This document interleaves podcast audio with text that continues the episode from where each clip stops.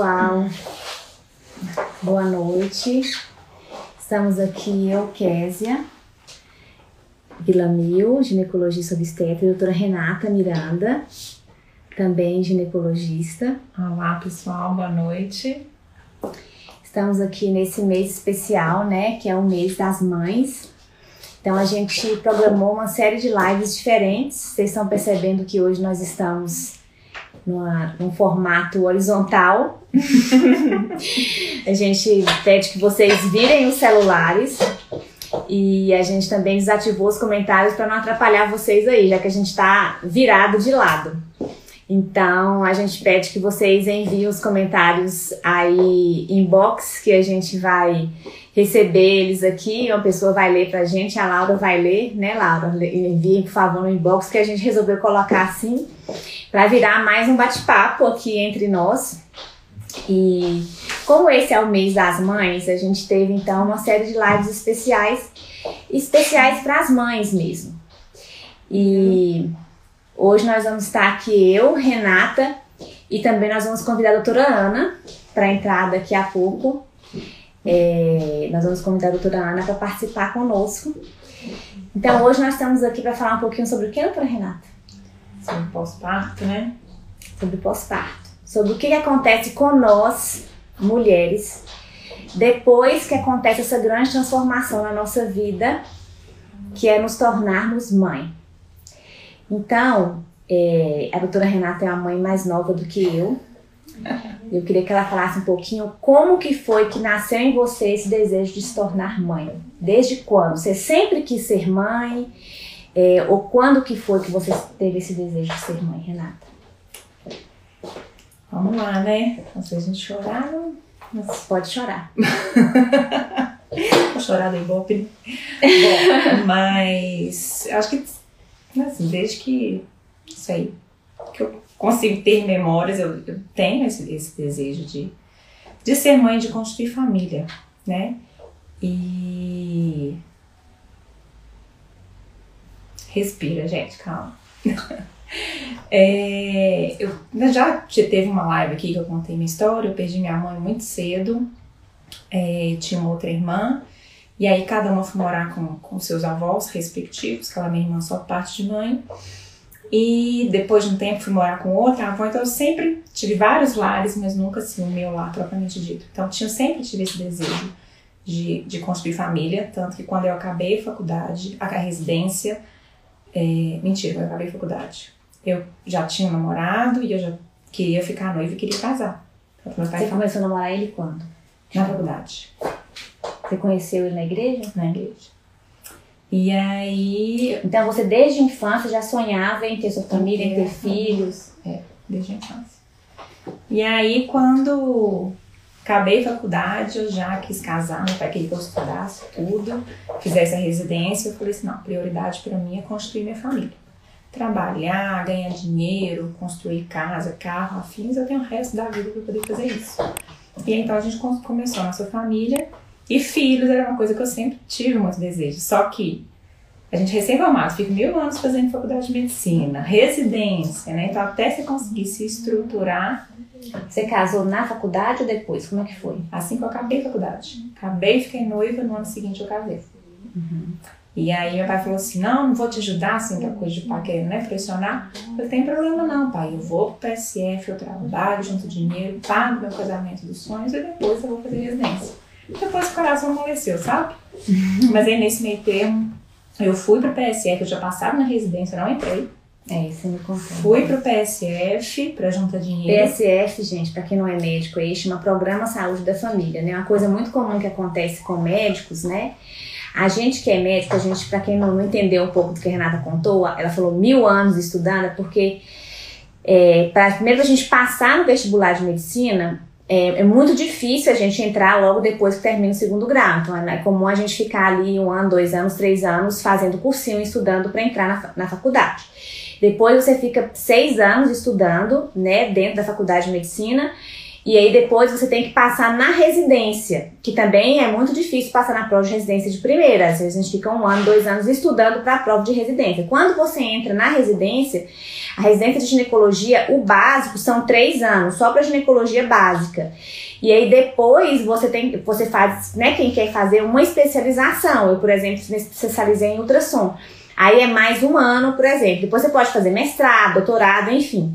Mas então são muitos anos até você conseguir ter um, um título, né?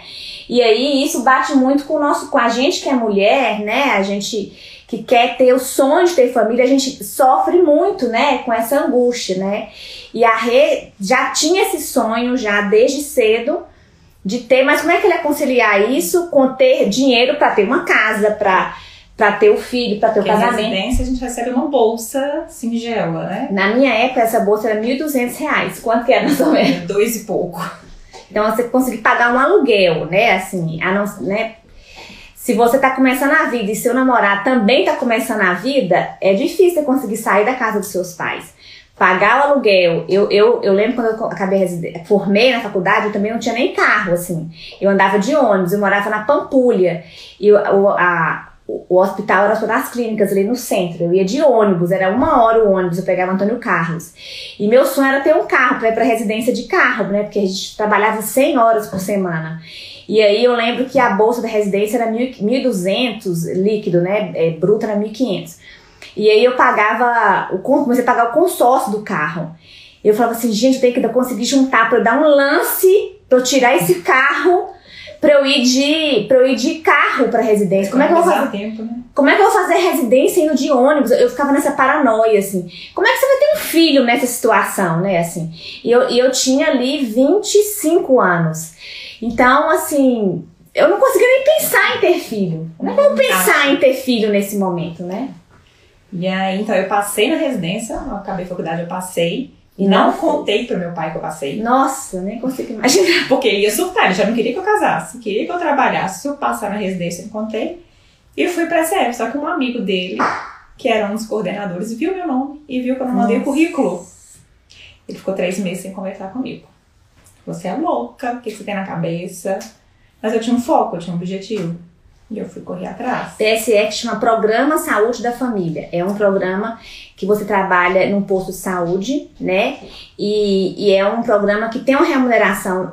Hoje não sei como é que tá, mas há uns anos atrás era um lugar que era uma, uma, uma renda boa e a gente trabalha só 8 horas por dia. Isso para médico é, é pouco. Então a gente consegue ter tempo para estudar, porque num dia de 24 horas, né? Você trabalha só 8, sobra aí 16 horas que você pode estudar e passar na prova de residência, né? E, e assim, eu, hoje eu vejo tanto que foi bom para mim enriquecedor trabalhar no posto de saúde, que na hora que eu cheguei, né, saí da faculdade e fui pro posto. A gente tem um linguajar meio mediquês que eu falo. Técnico. É, e aí eu começava a conversar com os pacientes que eram pessoas simples, paupérrimas. E aí eu via que ia voltando um paciente e outro, e eles não conseguiam entender. Às vezes não usavam o remédio do jeito que eu prescrevia. Porque eu não conseguia entender. Eu falei, gente, eu preciso me fazer compreensível. Sabe, nisso eu fui assim, aperfeiçoando meu jeito de comunicar e, e, você mexe com clínica geral, né? Então você aumenta você, sua visão Estuda como um todo. Até que depois engrenou, casamos, fiz a residência. Você casou no primeiro ano depois de formada? Casei no primeiro ano. Primeiro ano. Aí eu fiquei dois anos no PSF. Esperei gente estabilizar. E aí entrei na residência. E aí foi bom, porque quando eu entrei na residência, surgiu a residência no hospital que meu pai trabalha. Mas como é que as coisas não são por acaso, né? Então eu ainda pude fazer residência no mesmo hospital com meu pai. Meu pai foi meu preceptor e tudo. E aí, no finalzinho, né? Assim, a Kézia eu já, eu já me conheci desde adolescente. Né? A gente já via, ficava esbarrando. E aí, os caminhos se cruzaram e viemos para a vila. Conheci a Rê. Eu já conheci a Rê e aí a gente comecei a conversar com ela. E falei Você assim, uma ideia? Eu fui no casamento da Késia. Eu era adolescente. Era adolescente. E aí eu falei assim, Rê, qual o hospital humanizado que você trabalhou? Porque a Rê já tinha todo o comportamento, ela passou pelo hospital da Unimed, que é um hospital que eu ia muito. Eu comecei a encontrar ela lá e ela já tinha um pensamento e todo o comportamento assim, como se tivesse já anos de humanização, assim. Então ela já tinha aquela semente, aquele coração, aquela paixão pela humanização do parto dentro dela mesma. Ela falou, não, isso é de mim mesmo. Falei, gente, que impressionante, assim, uma coisa que já nasceu com ela, assim, muito do coração dela, né, Rei? Uma coisa. Eu achei muito fantástico isso, assim. Que eu acho que comigo também foi muito assim. Eu acho que a questão da humanização do parto já veio dentro de mim, assim, as coisas que eu já assisti de violência obstétrica, desde a primeira vez que eu vi na faculdade, eu nunca aceitei. Eu nem sabia o que estava errado ali. Mas eu já falava, não, não tá normal. O parto não pode ser assim. O parto tem que ser um evento positivo, prazeroso para a mulher. Eu falava assim, isso aqui, né? Já achava que estava estranho e fui buscando até encontrar né, o, que, o que que era mesmo o verdadeira assistência ao parto, né? E, mas aí conta mais. E aí você foi trabalhando e que momento você falou, não, é agora, agora que eu vou engravidar? Bom, aí chegamos na vila, né? Então, como, novamente, como Deus não. As coisas não são por acaso. É, porque eu, eu pensava, assim, gente, vou ter filho e tal, já, já tinha uma meta assim, de X anos. Eu pensava muito assim, quem que ia me acompanhar? Né? Porque a minha família é toda de obstetra, mas a maioria é mais tradicional. E aí eu tive a felicidade de, de vir para a vila e conhecer Kézia e conhecer a Ana. E até que quando as coisas se estabilizaram, eu falei assim, não, agora, agora a sementinha tá lá, assim, a gente já tinha uma estabilidade, né? Financeira, emocional, tudo. Então, e foi, foi, foi um presente de Deus, viu? Tá aqui, de poder ter as duas me acompanhando. Foi assim, Maravilhoso, experiência maravilhosa. A gravidez não gostou? Nossa, a gente curtiu. Tinha reunião de fazer ultrassom, tinha não sei o que, qualquer coisa era. Todo mundo engravidou. Era pretexto, é. Engravidou, pariu e amamentou com a Rê, né? Nossa. A gente curtiu os primeiros meses do Dani, a Dani vinha com a Rê pra cá. Pra atender, trabalhar os primeiros seis com meses. Ela. Voltei com dois, atender com dois meses, de dois a seis, e ele vinha todas as vezes pra poder amamentar atendia uma paciente, parava, amamentava, voltava. Delícia, né, Rê? Eu acho que isso é um privilégio. Eu falo muito com meus pacientes assim. A gente que, que as mulheres que podem levar o filho, né, e poder. Porque isso que eu falo muito da vida pós-parto, né? Tem mulheres que têm muito esse choque, esse choque de ficar em casa quatro ou seis meses. É, para muitas mulheres é muito difícil, né? Mulheres que têm uma vida ativa no trabalho, uma vida social, e de repente, pá, vou ficar aqui seis meses só por conta do neném amamentando, trocando fralda. Às vezes isso dá uma depressão, isso dá uma paranoia na cabeça. Então, assim, pra mim, pra mim foi muito bom trabalhar e poder trabalhar pouquinho, levar o bebê comigo no consultório e ter, e ter pessoas que me ajudavam nisso, assim, ter apoio dos colegas mas eu tinha pessoas, mulheres que me ajudavam com isso. Isso foi muito importante. Então é uma coisa que eu falo muito aqui com as mulheres que trabalham comigo. Eu falo assim: você vai trabalhar o tanto que você quiser. Se quiser. Se quiser, a gente vai dar maior apoio. Então, assim, eu quero marcar uma paciente, vem, quer trazer o neném? Traz o neném, traz a babá, ou vem com alguém dos que vai, pode te apoiar. A gente vai segurar. Teve dia que a Renata veio sozinha com o Dani atender a emergência aqui. A, a, a secretária ficou segurando, a gerente ficou segurando o Dani para atender. Mas porque a mulher se sente bem. Tem muitas mulheres que se sentem bem trabalhando com o neném. Precisa, né? Não é precisa financeiramente, não para se sentir útil. Você, você sentiu isso assim? Eu sentia isso, eu precisava trabalhar. N não é porque assim, ah, eu tenho que pagar a conta. Também tinha, mas assim, é, era para eu sentir que eu era alguma coisa mais além de dois peitos. Quem é mãe aí pode estar também sentindo um pouquinho disso, assim. Às vezes a gente se sente um, um pouco inútil no pós-parto. Muitas mulheres relatam isso. Não sei se você sentiu um pouco disso também, assim. Ninguém fala, né? Porque é uma coisa que ninguém pode falar, né? Fica uma coisa meio velada, assim. Você tem que ser, ai, que lindo, estou aqui amamentando. Oh. Mentira, você tá morrendo de raiva, não aguenta mais aquilo, aquele cheiro de leite. Mas aí quando você sai assim, olha, eu sou médica, bota um jaleco, né? Vou ali atender um paciente, parece que tem sim 100 anos que você não é médica. Né? Não, tem gente, tem dois meses. Você estava ali trabalhando, fazendo parto. Você nem lembra mais como é que assina seu nome, porque você tá tão, né? Aquele tanto de hormônio toma sua cabeça. Será que eu sei ainda escrever? Fazer um parto? Será... Hoje, não, eu lembro que eu sentia tanto isso. Gente, alguém me segura na minha mão porque eu acho que eu esqueci. Calma, você vai conseguir fazer, você vai voltar, a gente tá junto. E aí, por exemplo, tem um parto, alguém me ajuda aqui que eu tenho que em casa aumentar, não, a gente tá junto com você, você vai voltando aos poucos. Então, acho que é muito importante ter parceria, ter equipe, ter para quem te apoiar. Né? Isso faz muita diferença, gente. Assim, quem é mulher, quem é médica, quem é enfermeira, principalmente as nossas profissões, tem que dedicar muito ao paciente, né? Eu acho que obstetrícia, pediatria, essas, essas profissões que tem que estar ali intenso com o paciente, você tem que ter pessoas, equipe que te apoiam, né? E, e isso não é só agora, o bebezinho pequeno tem, mas a vida inteira a gente com nossos filhos. Fica doente, tá com febre, tá. Né, assim, e, e essa semana eu tive parto da Lu, que ela teve um outro bebê exatamente quando o Dani tava com, acho que com dois meses. E aí agora ela ganhou o segundo bebê. E eu lembro assim, eu lá com ela no hospital, eu ligava pra ela e falei, Ana, fica aqui que eu vou lá em casa amamentar, que na hora dele acordar. E ela ficava lá, eu ia lá de madrugada, meia-noite, uma hora amamentava, voltava pro hospital, quatro horas da manhã, voltava de novo. Então ter essa rede de apoio é, é muito importante. E um dos, dos diferenciais da gente trabalhar em equipe, né? Porque o sozinho é muito pesado. É. É ainda mais pesado. mulher, né? Não, não seja pra um, mas pra mulher e com filhos é, é ainda mais. Porque a obstetrícia não tem tempo, não tem hora, não tem. E parto é muito imprevisível. Hoje eu tava num parto que eu cheguei às 5 horas da manhã, ela tava com 7 centímetros. Às 7 horas ela tava com 10. Aí eu chamei a, a Ana Pimenta pra me auxiliar. A Ana Pimenta chegou lá, a Ana Pimenta quer, acabei de sair do plantão. Eu falei, não, tá com 10, pode vir, vai nascer rápido. Aí a Ana Pimenta, tá bom. Sabe que horas que nasceu? 12. 5 horas de expulsivo. Então, é imprevisível, né? Por mais que a gente ache assim, não, tá indo rápido, vai continuar rápido. É imprevisível. Então, assim, meu filho, meu filho Paulo, ele tinha terapeuta ocupacional às nove e meia. Eu não fui com ele, eu liguei pra ele, mãe, queria tanto que você fosse comigo.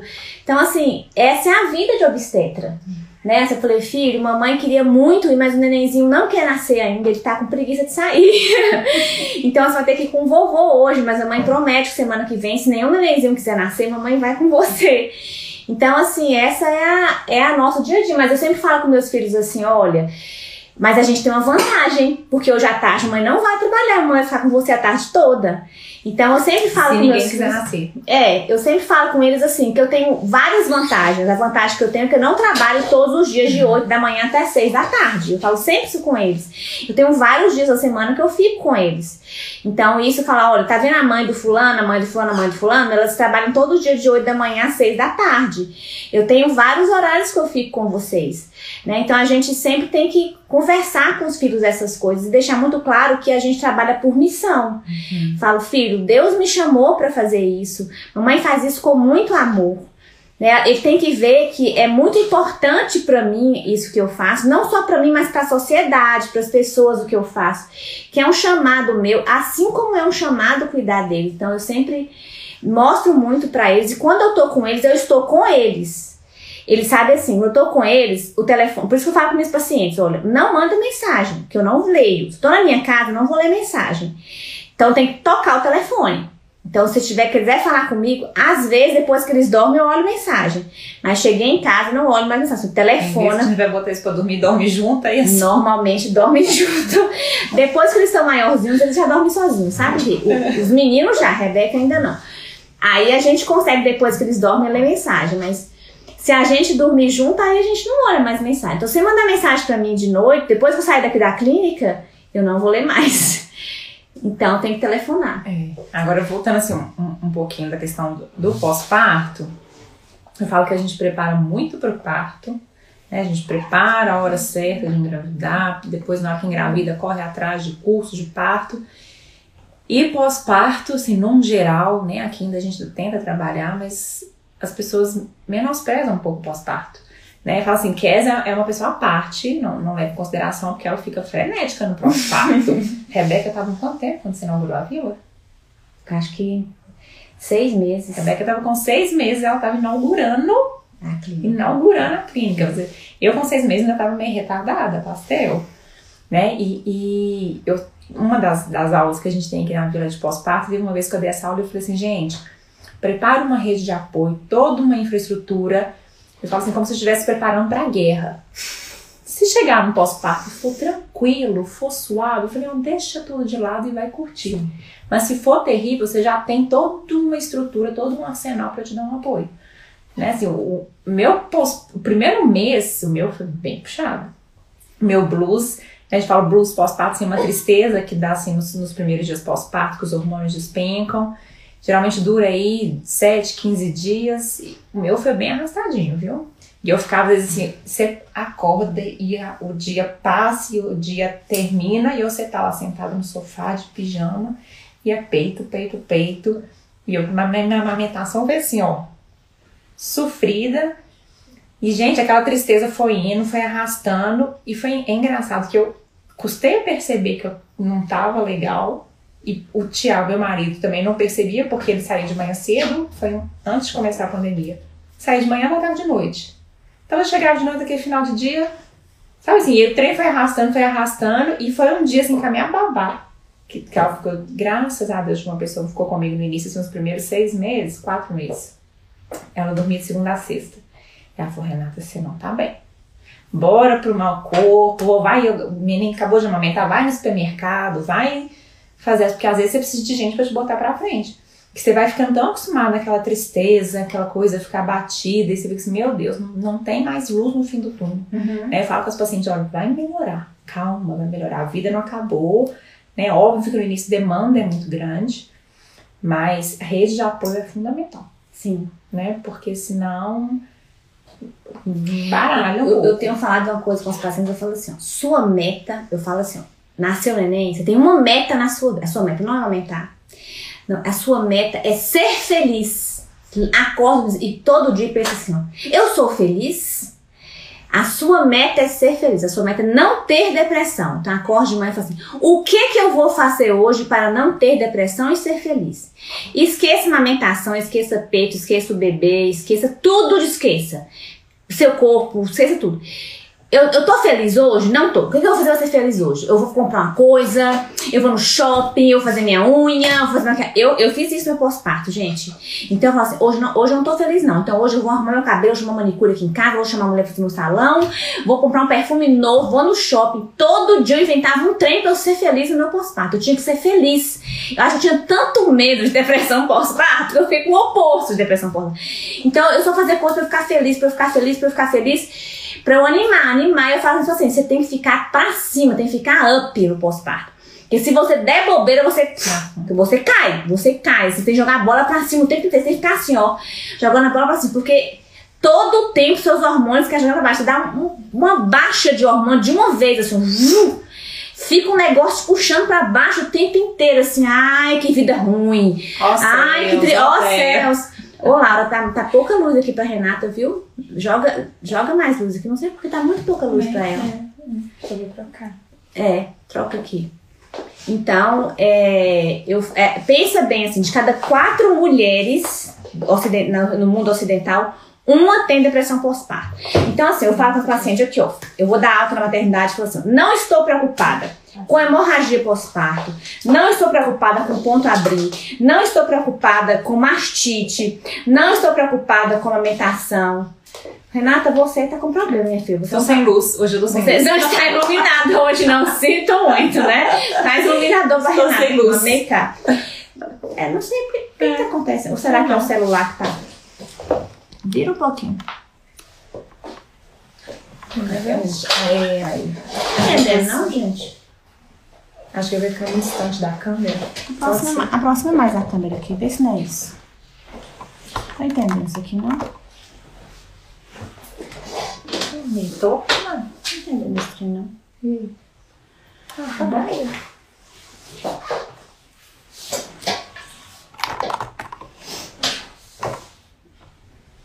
É, essas, essas luzes estão estranhas hoje. Tá achando essas luzes muito fracas. Mas o que a gente tem que pensar é que o que mais complica, gente, a complicação mais comum no pós-parto é depressão pós-parto, gente. Não é complicação infecciosa, não é hemorragia, não é mastite, é depressão. A gente tem que enfiar isso na cabeça. A gente tem que trabalhar para prevenir depressão pós-parto. Isso é o que complica no pós-parto.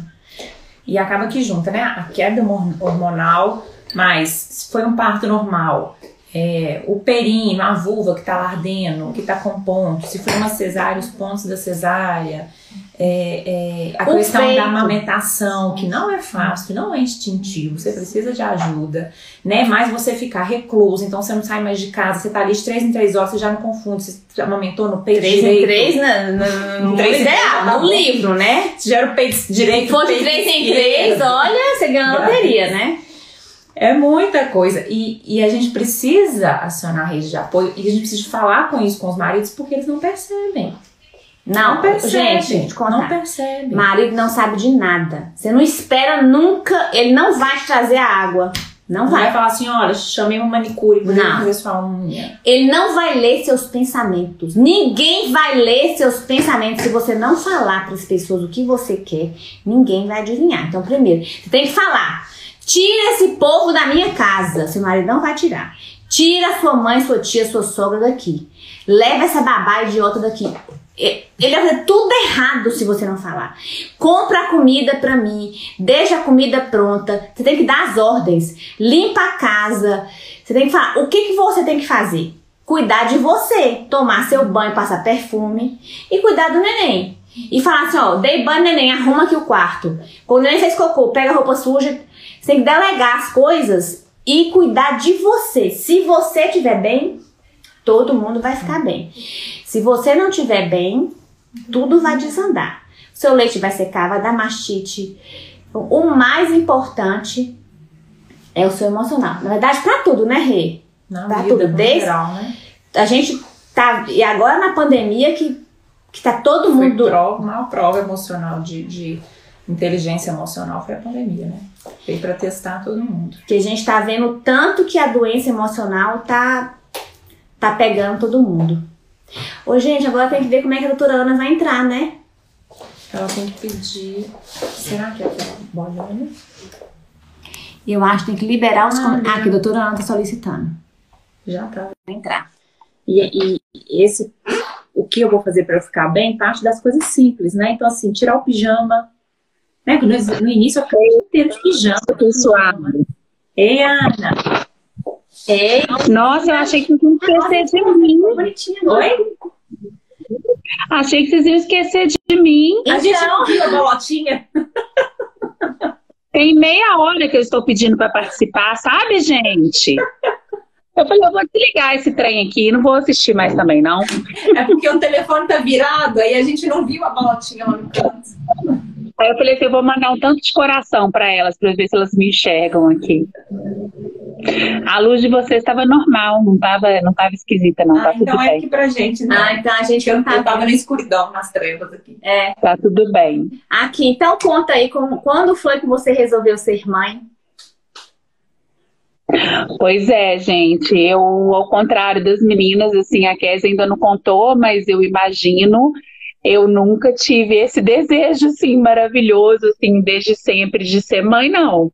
É para mim a, a, maternidade ela foi um pouco eu tive que pensar seriamente se não era e se eu não estava indo na onda porque era a história natural da coisa.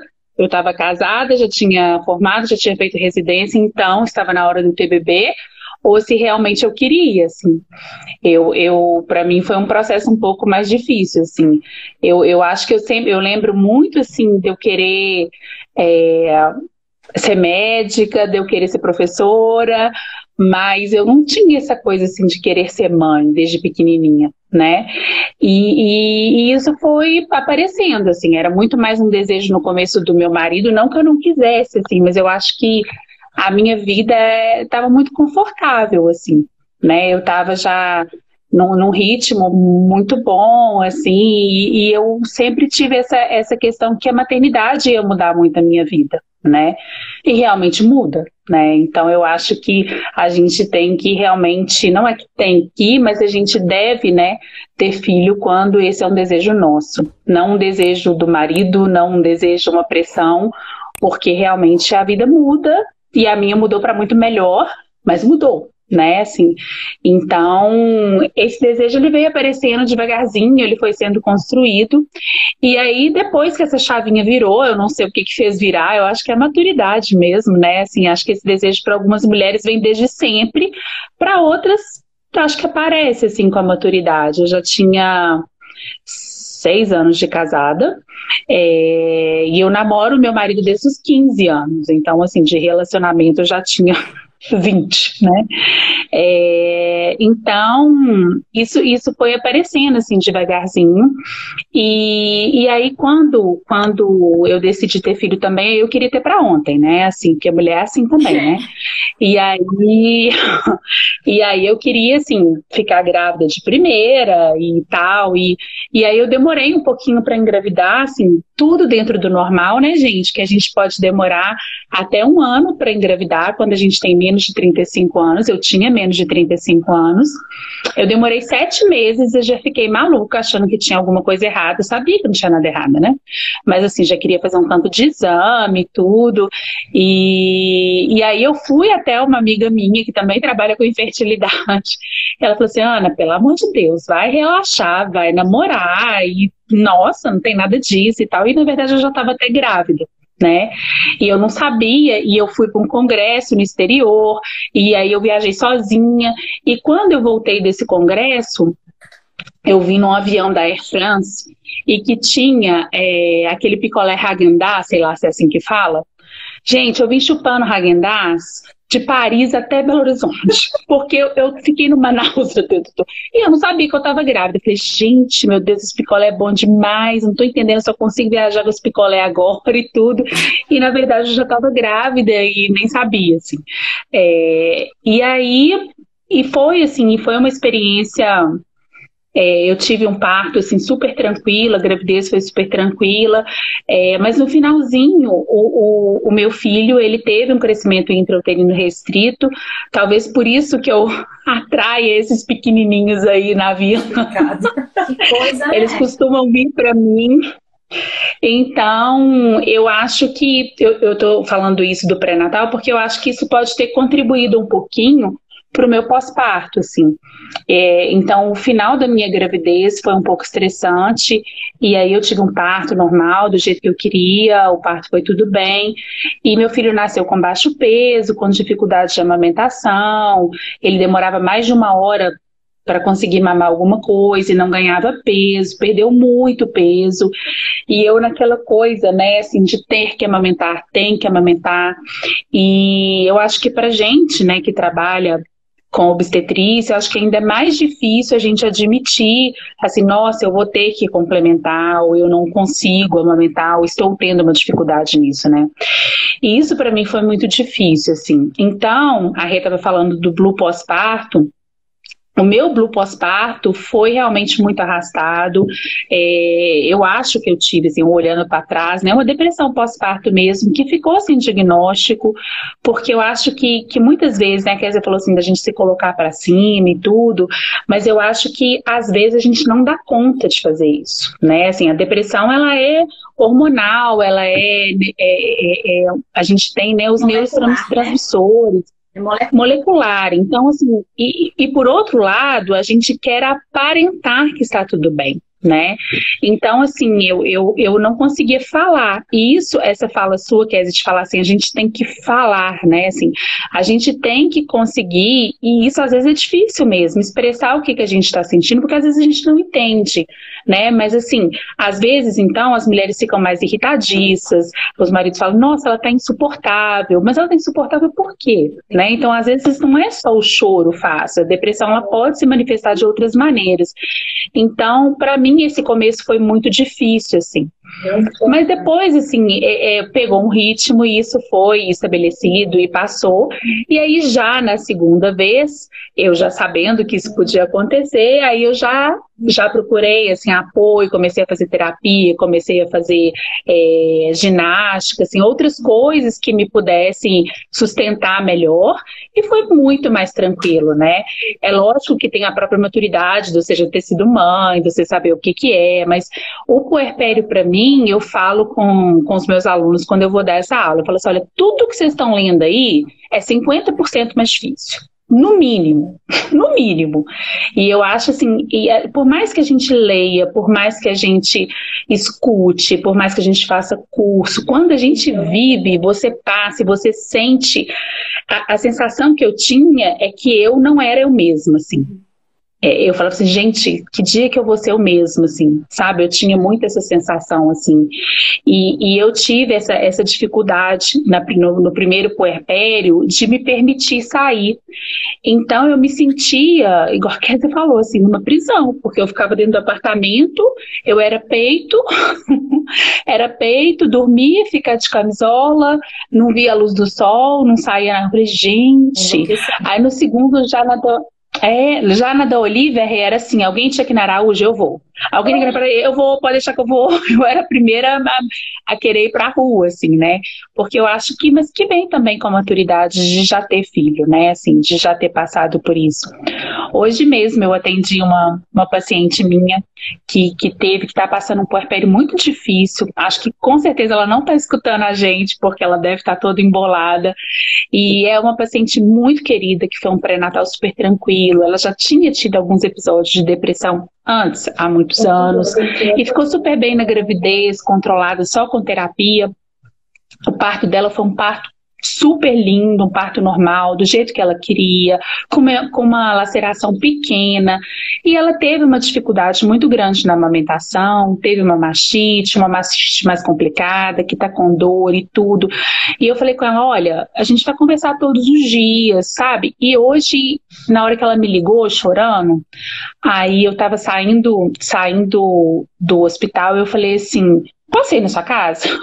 Ela falou assim, pode. Eu falei, gente, eu vou lá na casa dela. E eu fui na casa dela. Uhum. Fui na casa dela, assim, ver como é que ela tava. Lógico que eu tava preocupada com a machite dela, assim, mas eu, eu, eu falei, gente, essa mulher, ela, sabe, assim, e ela precisava mesmo, assim, de um outro apoio. Colo. E tava lá o marido, a mãe, ela precisa de colo. E de falar com ela assim, olha, tá tudo bem. Você é maravilhosa. É difícil mesmo. Você é maravilhosa. Você é maravilhosa. Você é uma ótima Exatamente. mãe.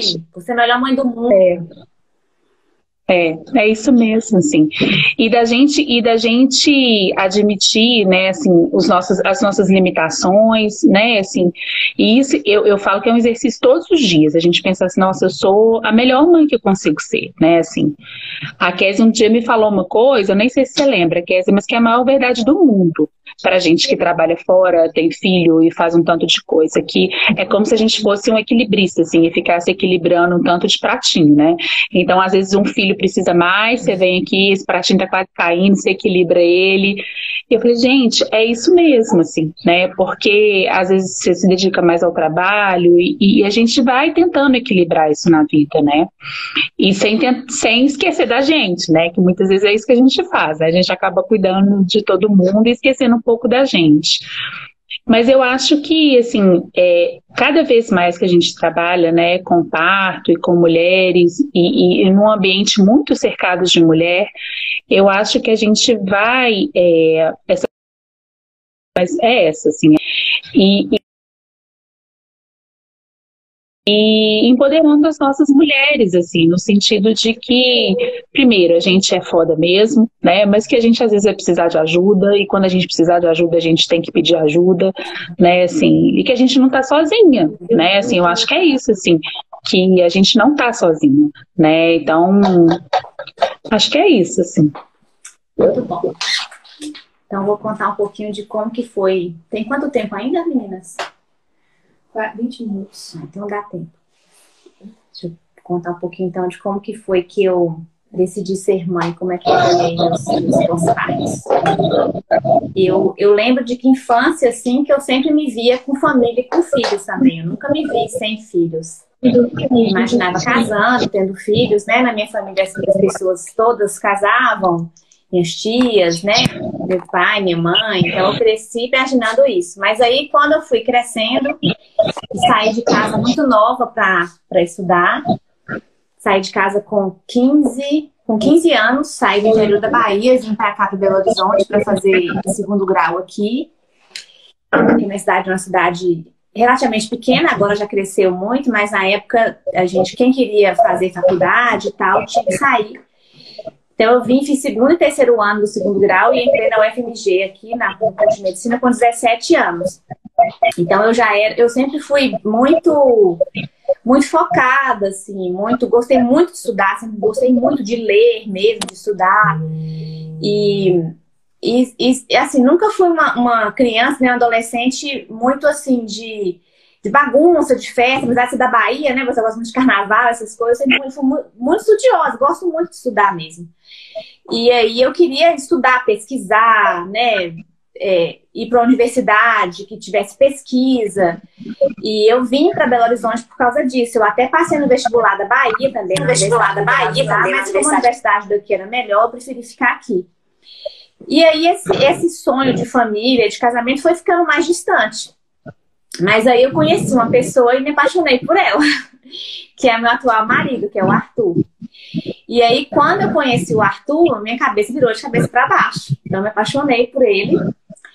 E aí, na verdade, eu sempre pedi a Deus, assim, no meu coração, nos meus sonhos mais remotos, que eu conhecesse uma pessoa que fosse uma pessoa que tivesse é, o, aquelas características que, para mim, merecesse é, o meu amor, assim. Eu era, acho que talvez eu fosse muito perfeccionista.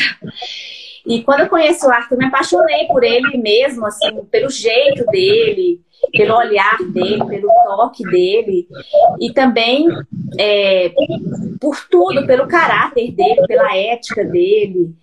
E eu, a gente, eu conheci o Arthur, na verdade, na escola ainda. A gente, na época, teve um, micro romance escolar, mas depois a gente terminou, separou. A gente se reencontrou na universidade, começamos a namorar. E aí o namoro ficou sério e a gente casou durante a residência. Ele já tinha acabado de formar, então a gente era bastante perrapado quando a gente casou. Quando a gente casou, a gente chegou da lua de mel, na nossa casa tinha uma geladeira que a gente ganhou de presente de padrinho, um fogão que a gente ganhou de presente de padrinho. A gente comprou com o nosso dinheiro a mesa e as cadeiras. A gente ganhou a cama, não sei de quem. E. Sofá? Sofá não tinha, não. E a televisão ganhou de um padrinho e a televisão ficava em cima de uma cabeceira velha de uma cama que minha tia deu. Aí o sofá era, era um colchão velho que alguém deu, a gente assistia a é, televisão, e a mesa era uma mesa de plástico. Gente Não, a mesa tinha, mentira, a mesa tinha. Outra casa depois que não tinha mesa.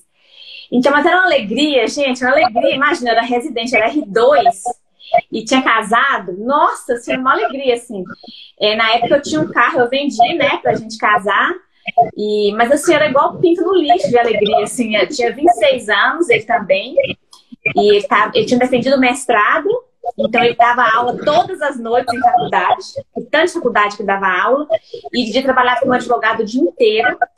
Tinha acabado o mestrado, ia começar doutorado. Então, era relação, assim, eu era R2, acabando a residência. Aí eu terminei, nem, não podia nem pensar em ter filho. Imagina, R2, trabalhando de domingo a domingo, aquela loucura. E aí, quando você acaba a residência, né, eu entrei, eu comecei a acompanhar um serviço de ultrassom, porque eu queria fazer prova de título para ultrassom. E também já entrei no mestrado. E trabalhando daquele jeito que a gente trabalha, né? Quando a gente acaba dando 500 mil plantões. Eu entrei também na prefeitura, trabalhando por saúde como concursada. Então, trabalhava muito ali. A gente queria muito comprar uma casa, ter um lugar nosso, né? Pra gente morar. Mas, assim, assim Arthur, no começo da carreira ali, ganhando muito pouco, eu também. Então, eu conseguia nem pensar em ter filho. Eu encontrava Arthur muito pouco. A gente também nem encontrava direito tanto que a gente trabalhava.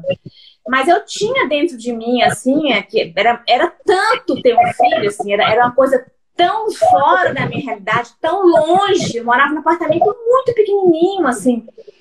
Eu não conseguia nem imaginar, assim, a, a, vida que eu tenho hoje, com 27, né, quando eu, 27, 28 anos, eu não conseguia nem imaginar. E aí, quando a gente estava ali com 30 anos, é, a gente tinha juntado já uma quantidade de dinheiro, a gente resolveu que a gente ia, ia ter filho. A gente estava com 5 para 6 anos de casados, e aí a gente falou, agora a gente vai ter. E aí eu parei a pílula e engravidei em oito meses. Quando eu parei a pílula, eu tive uma sensação que eu era a pessoa mais feliz do mundo. Eu falei, cara, minha vida vai começar. Porque é aquela coisa que a Ana falou, na hora que você quer, você quer mesmo, né? Então, na hora que eu falei, eu mas parece que é assim, Luizinha, assim. Então, quando eu cheguei com 29, aí deu um, deu uma coisa, assim, 29 para 30, assim, me deu um desespero na hora que eu defendi o mestrado, assim, me deu um, uma coisa, assim, não sei também o mestrado foi na parte de endometriose, vi muita infertilidade, foi me dando um desespero, um desespero, um desespero esse negócio da infertilidade, assim, também aqueles casos lá do da endometriose, são uns casos muito graves, muita endometriose grave, a gente vai ficando desesperado com aquilo, e, e aí, na hora que eu parei, e aí eu ovular, eu fiquei, primeiro eu fiquei menorréia quatro meses. Falei, ah, menorréia pós-pílula, né? Quando eu fui fazer ultrassom, a minha pele toda cheia de acne, meu cabelo caindo aqui, bem androgenética. Na hora que eu fiz ultrassom com a Manuela, lembra da Manuela, que fez residência comigo? O ovário todo policístico, seguro de livro, desse tamanho assim, ó. Falei, Kézia, olha a sua cara, amiga. Olha a sua careca, amiga. Olha o seu ovário, a menorréia de quatro meses. Isso é SOP, amiga. Eu não acredito que eu tô com SOP. Amiga, você vai ter que induzir ovulação. Eu não quero induzir ovulação. E aí fiquei nessa enrolação aí para induzir ovulação. Até que depois de uns meses, aí eu, eu, eu acompanho. Todo dia eu transfeminência, né? Ver se não tem um folículo, ver se tem um folículo. Até que apareceu um folículo. Aí eu fui acompanhando o dedinho do folículo. Quando ele chegou. Aí eu comprei um Ovidrel. O Vidrel é um remédio viu, gente? Comprei um Vidrel e falei assim: vou romper danado desse folículo. Tudo errado, tá, gente? Tá tudo errado. Tá tudo no meu livro lá. Quem lê meu livro conhece minha história. E aí eu agradeço tanto a Deus, gente, do que aconteceu. Que para mim, até conversei com uma paciente ontem, que ela estava querendo induzir ovulação sem necessidade, ela até médica. E ela estava falando assim que ela também está ansiosa para engravidar, não tem infertilidade, mas ela está ansiosa de ficar esperando, que está pensando se induzir ou não. E eu explicando isso para ela, né, que às vezes é, espiritualmente, no seu coração, você pode se auto-magoar fazendo algumas coisas. E eu falei assim: ah, vou romper esse trem com o vidrel, eu não vou aproveitar. Eu não, olha minha cabeça burra, né? Eu não queria usar Indux, mas eu queria romper aquele folículo. Falei, Érica Becker, você me aplica esse Ovidrel aqui? Não aplica, pode vir aqui. Aí tinha feito ultrassom de manhã, que eu trabalhava em várias clínicas, né? Fazer ultrassom de uma clínica em outra. Né? Aí de tarde, lá no consultório, na hora que eu cheguei lá, ele tinha rompido sozinho.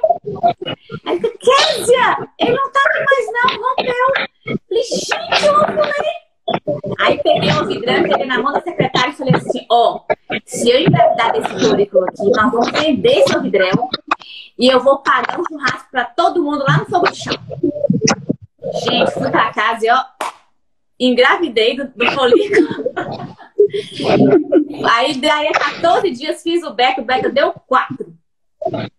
Positivo já era, sabe? Lá, fiz, o, fiz lá no Risoleta, no plantão. O positivo era 3. Falei, tô grávida! Aí quando foi três dias depois, já tava lá no fogo de chão, fazendo churrasco. E essa gravidez foi da minha filha com anencefalia. Foi da Esther. E aí depois, isso para mim, assim, na minha cabeça, foi tão bom, assim, para mim, no meu coração, sentir que não foi uma coisa que eu forcei, assim.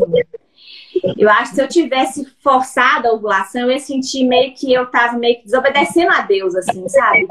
Forçando a gravidez que não era para vir. Então, para mim, eu falei, ai, gente, que alívio que foi um neném que veio, que ovulou sozinho, que veio na hora que tinha que vir, sabe? Assim, que não foi uma coisa. E, e eu falei, ai, por isso que a gente realmente tem que ter muita muita consciência dos tratamentos de reprodução humana, assim. A mulher tem que estar muito em paz, assim, tem que ter muita, muita sintonia com o médico, sabe? Porque é muito sério, assim. As gravidezes mudam a nossa vida para sempre. Um filho, ele pode vir de várias maneiras, né? Um filho com malformação muda a nossa vida para sempre.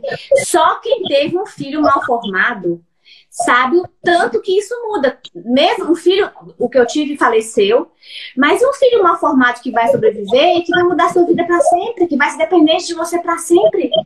Se você faz um tratamento de reprodução sem necessidade e você, né, traz uma gravidez para você, imagina a cabeça dessa mulher, gente.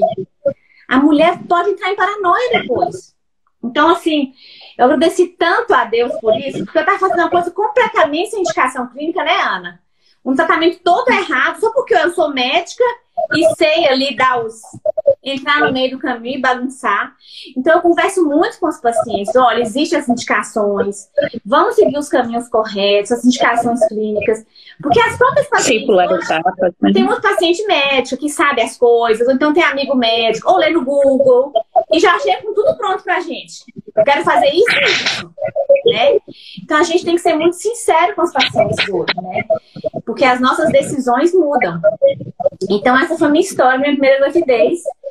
E foi a minha filha especial. Essa minha filha, então, ela tinha uma doença muito grave e ela morreu no dia que ela nasceu. Eu já sabia que ela morria. Então, meu primeiro pós-parto foi um pós-parto muito doloroso. Porque foi um pós-parto sem bebê. Então, eu chorava muito, né? Na verdade, assim, Deus me ajudou muito. Ela nasceu com quantas semanas, Cinco semanas e seis dias. Então, assim, é, tem algumas cenas, né? Tem uma cena que ficou muito forte dentro de mim, que foi eu na, no, no, na, no quarto do meu apartamento, com as mãos para cima e Arthur enfaixando o meu peito. Eu lembro que ele enfaixava com muita força, que a pessoa que ensinou para ele falou assim: você faz o máximo de força que você puder para não descer leite no peito dela. E eu lembro dele fazendo aquela força. sabia que ele estava fazendo aquela força para o meu leite não descer. E ao mesmo tempo que eu sabia que era bom, mas no fundo, cara, eu queria ter leite, eu queria amamentar um neném. Eu tinha, eu tinha ficado grávida há oito meses. O que, que uma grávida quer? O instinto de mamífero? Amamentar um neném. Por mais que racionalmente eu já estava preparada para amamentar, o instinto da gente. Eu tinha um ursinho de pelúcia com os dois olhões assim, eu ficava com ele, gente. Eu dormia com esse ursinho como se fosse ela. Entendeu? Assim, racionalmente estava bem. Mas assim, na, nas madrugadas eu ficava abraçando o ursinho, querendo amamentar. Era igual um bicho, assim. Sabe um, um cachorrinho? Quando, é na hora de... Quando o neném. Quando, eu acho que é. Quando é... morre o bichinho, o cachorrinho pega outro bichinho e fica cuidando. Eu era assim. A gente Sim, quando põe a cabeça no travesseiro, né? Eu levei o bichinho dentro da mala, eu ficava dormindo com o bichinho. É muito engraçado isso, assim. Então, aí o que aconteceu? Eu acho que por causa disso, eu não tive depressão pós-parto, assim. Eu acho que é, eu me preparei muito para viver isso, sabe? Só que eu acho que isso gerou algumas coisas em mim, talvez, para eu ficar super feliz nos outros pós-partos. Porque nos outros, quando eu via que o neném não morria, gente, eu ficava enlouquecida de alegria, assim, sabe? Quando ia passando os dias, o neném ia crescendo, o neném ia crescendo, neném ia mamando. Eu não sei, assim, eu acho que eu tive. Eu falo que eu tive uma mania pós-parto, assim, que eu ficava com tanta alegria, com tanta alegria. Sabe, eu não sei explicar, assim, mas quem, quem ficava comigo, né, minhas amigas, que, que, é isso que esse fica no pós-parto? Eu fico muito bem no pós-parto. A única explicação que eu tenho é por causa do que eu vivi no primeiro, assim. Que eu vivi essa experiência toda do primeiro, né? Desse, desse sofrimento que, na verdade, assim, eu me preparei. Não acho que eu tive tomate depressivo, vou trabalhar com poucos dias. Foi uma vivência saudável, assim. Mas tem um certo... Não vou falar que não teve, né? Teve, assim, um pouco de sofrimento. E eu engravidei do Paulo dois meses depois.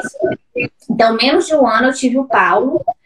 É, e aí no pós-parto do Paulo foi um pós-parto, claro, primeiro filho mesmo, né? Mais difícil. Mas eu não tive fissura, não tive dificuldade de alimentação, pegou o peito, foi mamando. É, fiquei, tive alguma ajuda da minha mãe nos primeiros dias, depois ela foi embora. E, mas eu acho que fui assim, melhor do que 90% das pessoas que eu conheço. Assim. É, eu acho que foi um pouco difícil, sim, porque eu estava sozinha, estava mudando de casa. Mas eu acho que me preparei muito também pro, pro puerpério. Eu sempre falei muito, dei muita alta do puerpério.